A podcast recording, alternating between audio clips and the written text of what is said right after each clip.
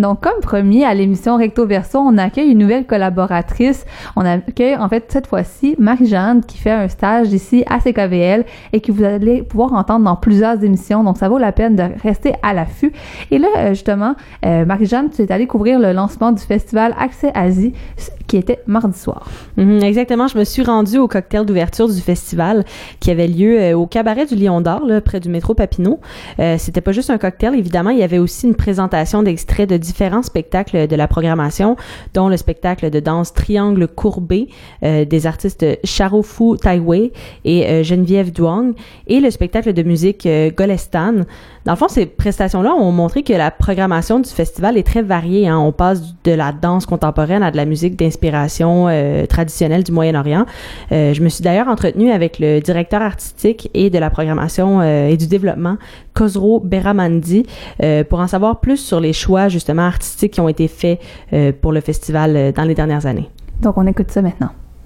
Khosrow Beramandi, est-ce que j'ai Oui, dit? exact, oui. Euh, donc, vous êtes le directeur artistique euh, et du développement du festival Accès Oui. Asie. Ça fait plusieurs années là, que vous êtes ici quand même. Là. Cette année, c'est mon 21e année que je suis euh, avec le Festival Accès Asie. Voilà. Comment on fait pour se renouveler après trois ans, pour offrir un festival qui est différent et, et- et bonifié à chaque fois?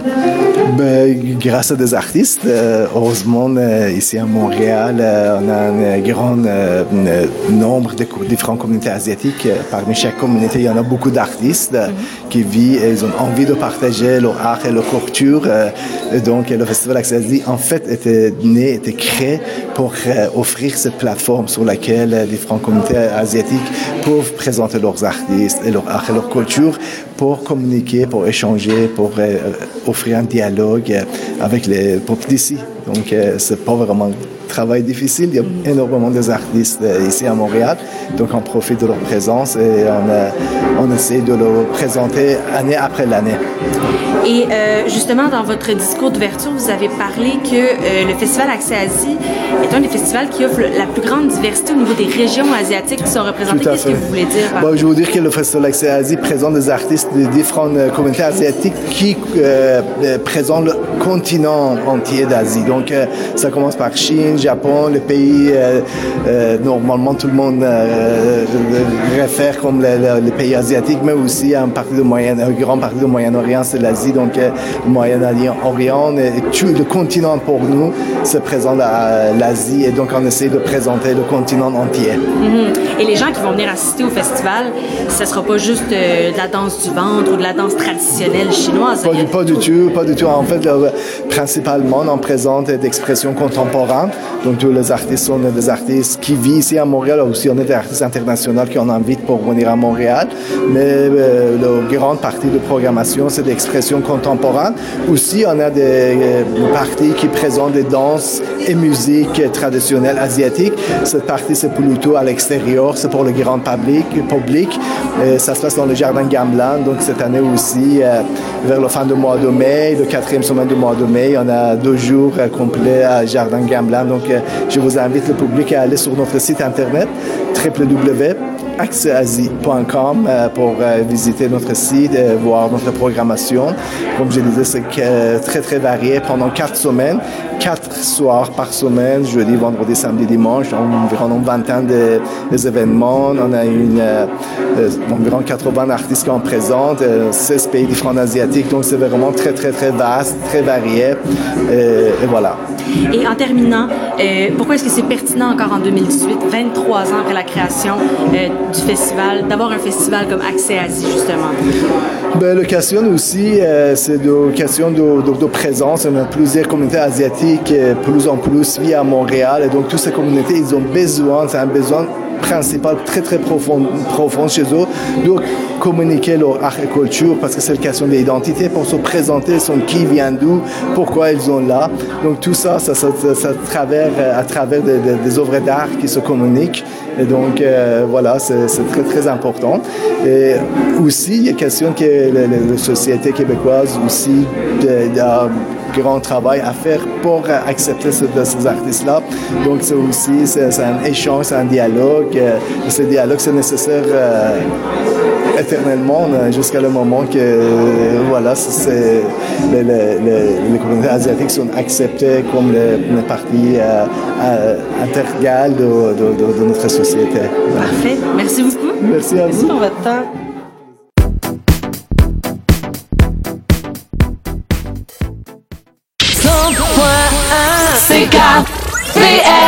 Vous savez pourquoi j'ai créé Café Napoléon il y a 30 ans?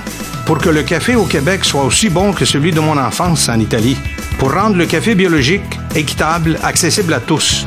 Pour faire de la pause café un moment agréable au bureau, mais surtout pour partager mon savoir-faire et ma passion avec les gens d'ici. Je m'appelle Umberto Pasquini, je suis maître torréfacteur et je vous invite à découvrir nos cafés sur cafénapoléon.com ou en appelant 514-366-2233. Bonjour, ici Christian Henrich, illustrateur et co-auteur des Petites Poules. Cette semaine, je suis l'invité de la formidable Amélie Boivin Anfield à Samedi de lire. Soyez des nôtres, on vous attend. Samedi de lire, ce samedi midi.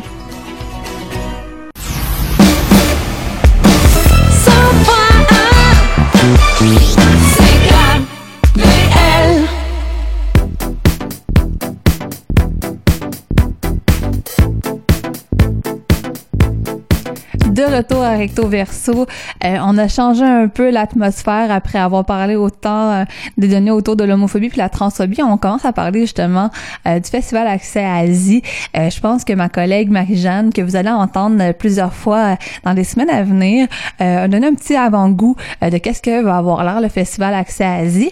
Mais justement, on, s'en est justement plus entretenu avec une autre personne qui était impliquée depuis la fondation ou presque, ou du moins qui, qui était qui au début qui recommence à l'être. Euh, je parle de Imad Chinat qui, euh, qui était justement l'animateur euh, du, du, du cocktail d'ouverture et qui aime vraiment beaucoup le festival. Donc, il nous en a, on a profité pour en parler.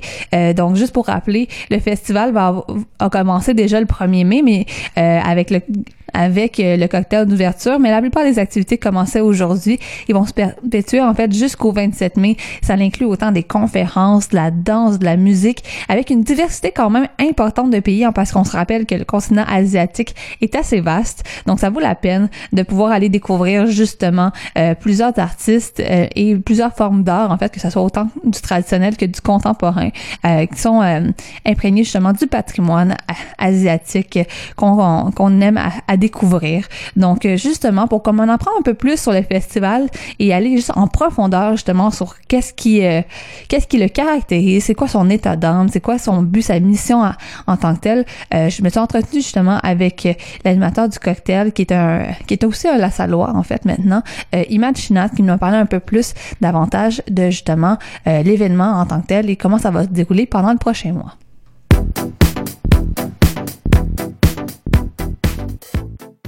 Bonjour, je m'appelle Himat Shinhat. Euh, je suis ici pour représenter euh, le festival Accès Asie, qui s'appelait anciennement le Festival du patrimoine asiatique. Euh, je suis très fier de participer au festival cette année. En fait, je vais animer le cocktail d'ouverture, euh, la soirée d'ouverture. Pourquoi très fier? Parce que cela fait euh, plus de 23, 24 ans que je suis associé avec le festival. J'ai quitté à un moment donné parce que je suis allé travailler. Mon, mon, travail a comme pris le dessus. Euh, euh, mais euh, je suis très content de revenir à Montréal et de me réintégrer dans le festival. Et euh, le festival grandit de plus en plus d'année en année. Et euh, je me souviens dans les premières années, c'est un petit groupe, un collectif d'artistes qui avait une vision euh, euh, pour, euh, comment je dirais ça, pour euh, conquérir Montréal, si tu veux. Euh, mais seriously, c'était plus vraiment de présenter, de créer un espace pour présenter, faire la diffusion d'œuvres d'artistes d'origine asiatique à Montréal. on trouvait qu'il y avait peu ou pas d'espace où on pouvait présenter nos œuvres. Et euh, avec ce petit groupe-là, euh, tout le travail qu'on a fait a fini par créer ce merveilleux festival qui a pris beaucoup d'ampleur avec les années. Aujourd'hui, c'est un festival, euh, on va en parler un petit peu plus tard, mais qui comporte plusieurs activités dans différentes disciplines Et euh, ça dure tout le mois du mai euh, au Canada, euh, à Montréal. Et comme vous le savez, au Canada, le mois de mai a été désigné le mois du patrimoine asiatique par le gouvernement fédéral. ça fait quand même un bout de temps. Donc finalement, tout, tout est dans tout, comme on peut dire. Donc, euh, ça tombe parfaitement que ça doit, que ça soit en mai. Donc, c'est comme un peu un retour aux sources pour, euh, pour vous de pouvoir revenir un peu au Festival Accès Asie. Euh, donc, vous avez été là au début, parce que vous revenez un peu plus justement maintenant qu'on est à la veille à la veille ou à l'avant-veille plutôt du 25e anniversaire. Personnellement, qu'est-ce que ça fait justement de, revenir vers un bébé? Comment, comment vous avez vu l'évolution s'opérer? Euh, moi, je suis ravi de voir qu'est-ce que le festival aujourd'hui. Euh, comme je mentionné tantôt, moi, quand le premier, le, petit groupe qu'on avait fait au début, euh, c'était vraiment, c'était vraiment un petit groupe, s'il n'y avait pas beaucoup d'espace qui acceptait qu'on produise des événements euh, dans ces espaces-là. Aujourd'hui, on a une accessibilité aux espaces municipaux dans la ville de Montréal. Mm. Et on a un soutien aussi, par exemple, du Conseil des arts de Montréal, mm-hmm. euh, le gouvernement du Québec et aussi le gouvernement fédéral qui soutiennent euh, tous ces, ces instances-là, soutiennent le festival. Oui, c'est assez impressionnant quand on voit votre programmation au complet. En plus, juste au départ, euh, la quantité de personnes qui soutiennent un peu le festival, quand on pense euh, au gouvernement canadien, au gouvernement Québec, Conseil des arts du Canada, Conseil des arts du Québec, puis après ça, il y a une liste complète de partenaires que je pense qu'on pourrait passer presque l'entrevue complète à les, à les nommer. C'est ça. Donc, ça fait vraiment différent de d'autres festivals, par exemple, qui, euh, qui mettent aussi à l'avant-plan d'autres communautés ethnoculturelles. Donc, vous, vous avez vraiment réussi un peu à être très établi, puis vous êtes dans les, les, euh, les pionniers à quelque part avec, par exemple, euh, Vue d'Afrique, qui est euh, dans les pionniers de festivals un peu qui mettent l'accent justement sur le travail qui sont faits dans les communautés ethnoculturelles qui existent. Comment on, comment on fait justement quand on est un peu un pionnier puis qu'on doit défricher à travers tout ça? Euh, je pense, à mon avis, c'est un travail de longue haleine. C'est pas quelque chose qu'on accomplit euh, dans une semaine ou deux, ou même une année. Euh, ça prend de la persévérance. Puis je sais que l'équipe, euh, il y a beaucoup de gens qui étaient associés avec le festival au début, qui sont toujours là, euh, qui sont très actifs à Montréal. Et donc, c'est vraiment, c'est le dévouement de tous ces gens-là. c'est comment je dirais ça, c'est une vision dans laquelle, une vision qui été partagée par tous les membres du groupe. Mm et qui est toujours le cas.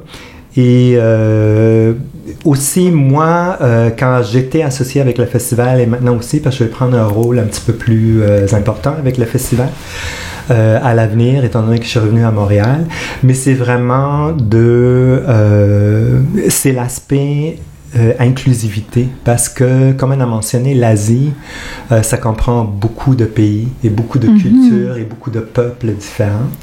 Donc, euh, je pense que pour moi, je peux parler pour moi, mais c'était vraiment une vision d'être inclusive, que ça soit au niveau de l'identité culturelle, mhm. socio-économique, l'identité de genre, des choses comme ça, mais vraiment de faire en sorte que qu'on permettait puis qu'on acceptait tous ceux qui voulaient s'associer au festival, qui avaient des œuvres intéressantes à produire, mhm. euh, qui avaient intérêt ou avantage à connaître l'œuvre de ces artistes-là.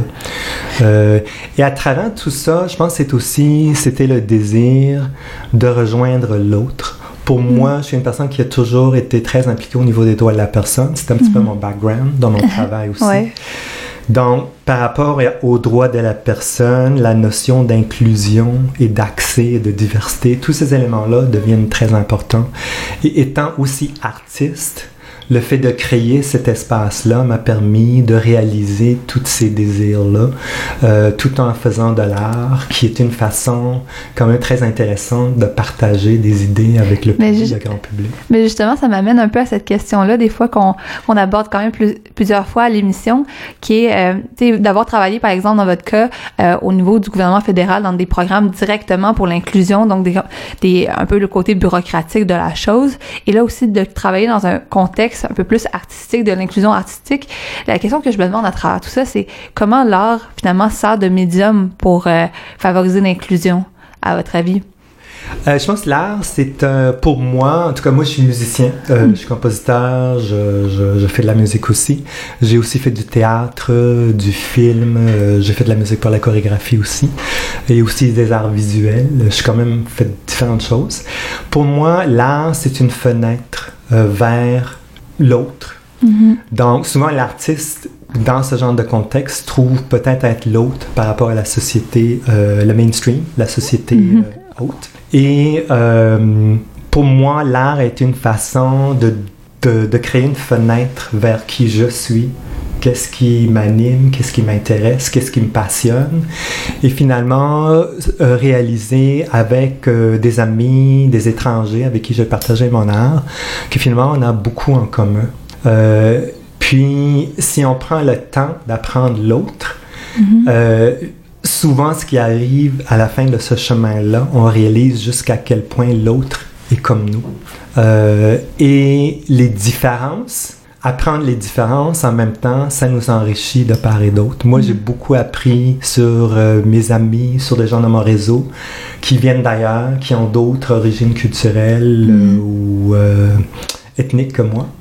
Euh, et donc, c'est en favorisant ces genres d'échanges-là euh, qu'on grandit comme être humain. Et je trouve qu'aujourd'hui, en 2018, dans le monde dans lequel on vit, cet aspect-là de notre interactivité, de nos relations avec l'autre, sont tellement importants avec tout ce qu'on voit en termes de violence, de guerre, de discrimination et tout ça. Je trouve que c'est encore plus important que ça ne l'était il y a 25 ans d'investir nos énergies là-dedans, de vraiment prendre le temps et l'énergie de se comprendre comme être humain. Est-ce que, est-ce que finalement, c'est parce qu'on en est plus conscient maintenant, ou est-ce que, à votre avis, c'est qu'on est, justement, quand on parle des enjeux euh, du racisme, de la discrimination, euh, il y a un côté qui- de moi qui dirait que ça a toujours été là, c'est juste que maintenant on en est un peu plus conscient. Mais je me demande, de votre point de vue extérieur qui travaille là-dedans depuis tellement longtemps, qui avant c'était un sujet qui était un euh, qui était pas au- aussi mainstream. Maintenant, on en parle de plus en plus. Est-ce que on, est-ce qu'on voit finalement ce changement-là dans la société qu'on on essaie de prôner à travers ces événements-ci, mais aussi à travers d'autres choses comme les programmes ou les conférences quand on parle justement de, l'inclusion de l'autre, entre guillemets, là, parce que c'est beaucoup de questions. Ouais. deux. Mais euh, j'aime moi, ça je- tomber dans la philosophie. Oui, oui. Donc, moi, je peux dire, euh, vous avez fait référence tantôt à mon Hmm. travail. Euh, j'ai été, quand j'ai travaillé pour le gouvernement fédéral, j'ai occupé différents postes. Entre autres, dans la haute gestion, j'étais euh, directeur de la politique du multiculturalisme pour le Canada, donc la politique fédérale euh, de multiculturalisme, qui est une politique inclusive Mhm. euh, et qui cible vraiment la reconnaissance de toute la diversité qu'on qu'on a au Canada. Et euh, je vous dirais que quand on compare le Canada à d'autres pays à travers le monde, euh, c'est toujours, ça peut toujours être un petit point d'interrogation, on se questionne là-dessus, mais souvent, de façon intuitive, beaucoup de penseurs, d'académiciens, d'intellectuels sont d'avis que c'est le fait qu'on ait ce genre de politique au Canada, qu'on a une approche par rapport aux droits de la personne aussi, euh, qui est beaucoup plus avancée que d'autres pays euh, sur la planète Terre. Euh, notre charte des droits et libertés, par exemple, c'est un, un instrument qui fait l'envie de plusieurs pays à travers le monde.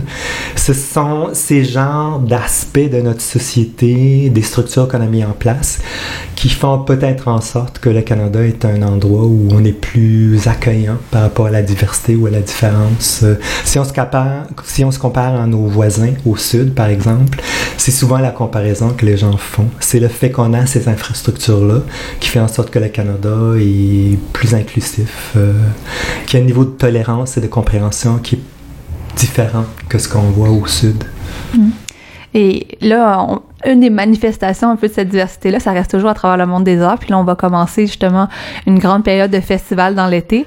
Euh, vous êtes un peu euh, avec le festival Accès Asie. Vous inaugurez l'été, hein, comme on peut dire justement de ce côté-là. Donc, euh, vous inaugurez l'été avec la, la, la diversité des, pas nécessairement des, des personnes qui y prennent part, mais aussi de la, la quantité de, euh, de sujets différents, hein, parce que euh, je trouvais ça intéressant de le mentionner parce qu'on parle autant d'art visuel, d'art culinaire, de danse, de conférences, de musique, de littérature, de poésie, de nouveaux médias. C'est quand même beaucoup, beaucoup d'aspects hein, à, traiter dans un même festival. Je comprends finalement que vous avez pris le mot au complet pour pouvoir euh, offrir le tout. Euh, Est-ce que vous auriez peut-être quelques highlights à nous, à nous donner?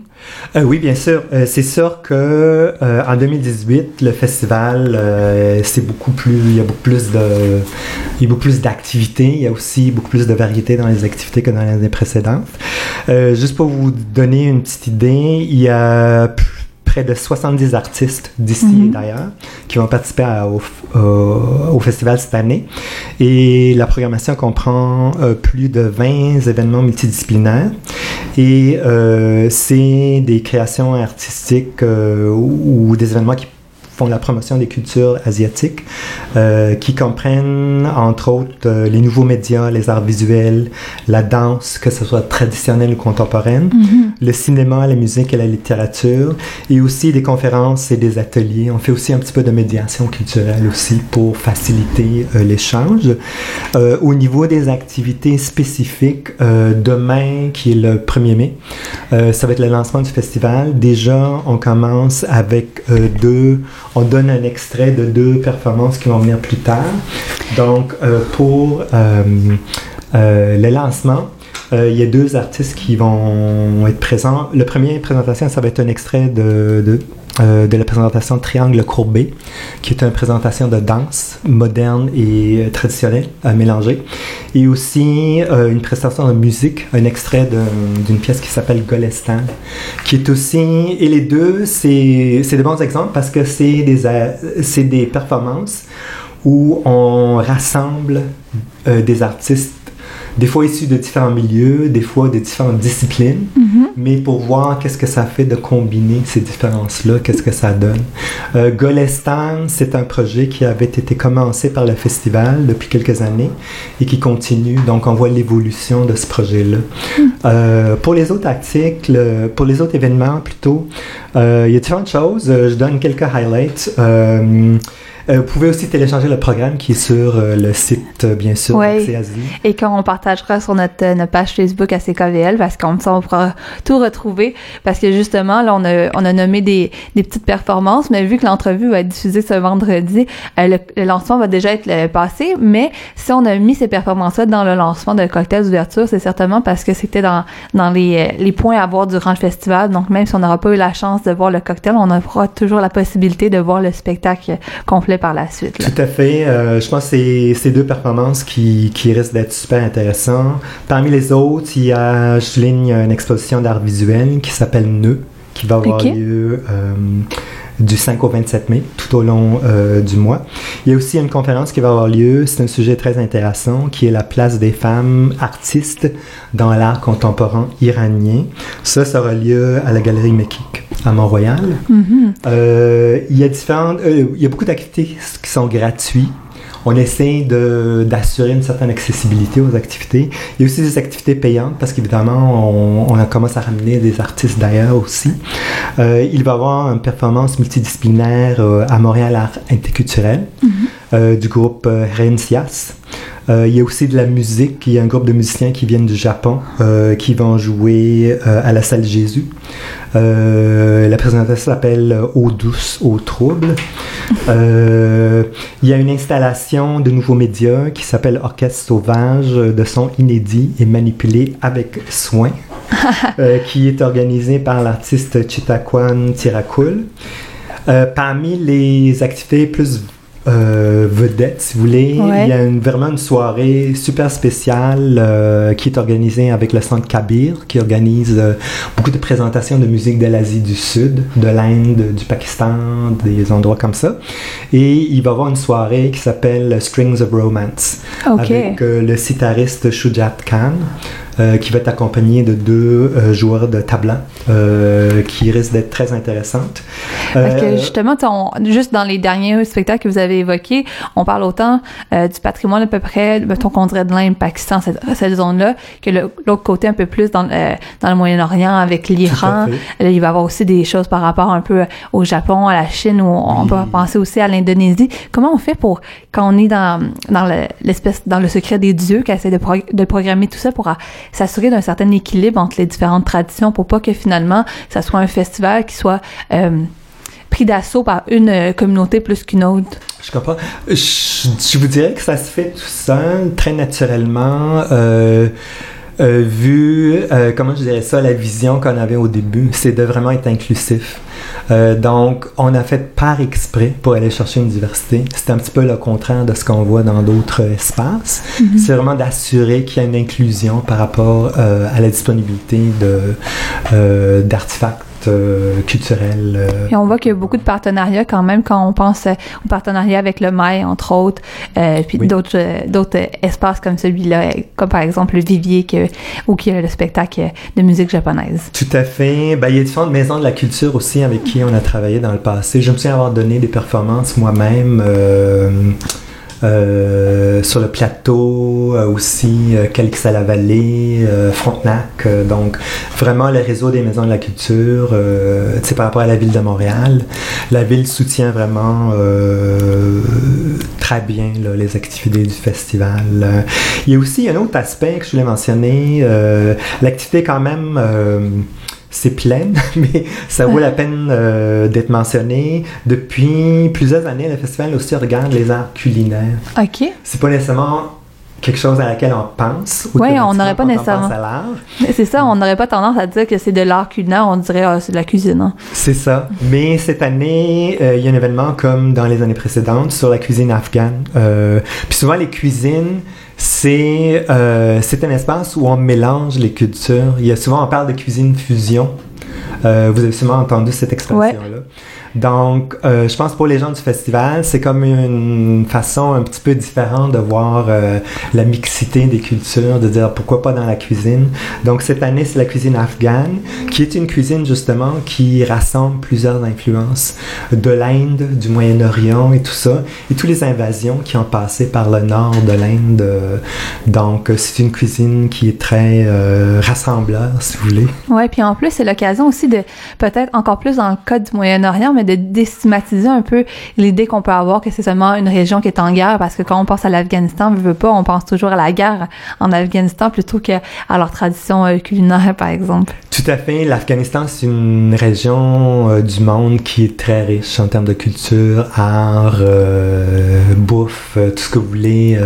Moi, j'adore la musique de cette région-là. La musique soufie, il y a beaucoup de gens qui, qui ont créé la musique soufie qui viennent de cette région-là, de la Terre.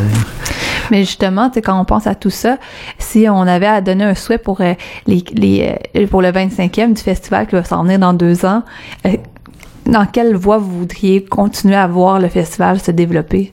Ben, je pense que le festival, c'est quelque chose qui est très organique. Donc, pour c'est peut-être une préférence chez moi, mais de pas trop forcer les choses et laisser les choses évoluer, mais quand même garder un œil pour s'assurer que les choses vont bien bon- bonne route. Mais je vous dirais qu'au cœur du festival, on a quand même élaboré certains principes, certaines valeurs qui nous guident tout le temps. Puis je reviens toujours à la question d'inclusion et de reconnaître la diversité. Et moi, je pense qu'autant au niveau des cultures que les disciplines, que les individus et que leur identité individuelle et collective. Je pense que tant et aussi longtemps que le festival continue d'être inclusif, je pense que c'est ça qui est, qui est clé pour euh, le succès, en tout cas moi je suis concerné. Euh, L'autre chose, je pense que c'est important de souligner, c'est que le festival reconnaît aussi, euh, je pense, un aspect qui est quand même important. Euh, on reconnaît que tout ce qu'on fait se passe sur un territoire qui appartenait à- au peuple autochtone qui Mhm. était ici avant qu'on est arrivé ici. Euh, donc, pour nous, pour les, les gens du festival, c'était très important de reconnaître cette réalité-là euh, pour qu'on n'oublie pas euh, ce privilège de pouvoir vivre ici, d'exercer euh, nos activités culturelles sur ce, ce territoire-là. Mhm. C'est quelque chose qu'on voit de plus en plus d'ailleurs euh, en début d'événement, de reconnaître que finalement on est dans, sur un territoire non cédé euh, Mohawk ou, ou autre, dépendamment des endroits où on se trouve dans la province. là. Tout à fait, je trouve que c'est ultra important de se rappeler cette réalité-là et de ne pas oublier l'historique de notre pays. Bon, ben, c'est- quand même euh, des grosses questions qu'on aborde, mais euh, donc peut-être pour conclure, en quelques temps finalement, ça serait quoi euh, en mots-clés l'idée qu'on devrait avoir comme notre État pour aller découvrir le festival si jamais on n'est jamais allé? Euh, ça serait quoi nos- les petits trucs d'un habitué pour découvrir une, une panoplie d'activités comme vous offrez? Moi, je pense que c'est important de se munir de sa curiosité intellectuelle, artistique, politique, conceptuelle, euh, identitaire, peu importe. Euh, c'est vraiment un endroit de découverte et Mhm. d'échange. Et euh, c'est vraiment un endroit, un espace où tous nos sens sont stimulés, que ce soit par le visuel, par la musique, par la danse, par la réflexion.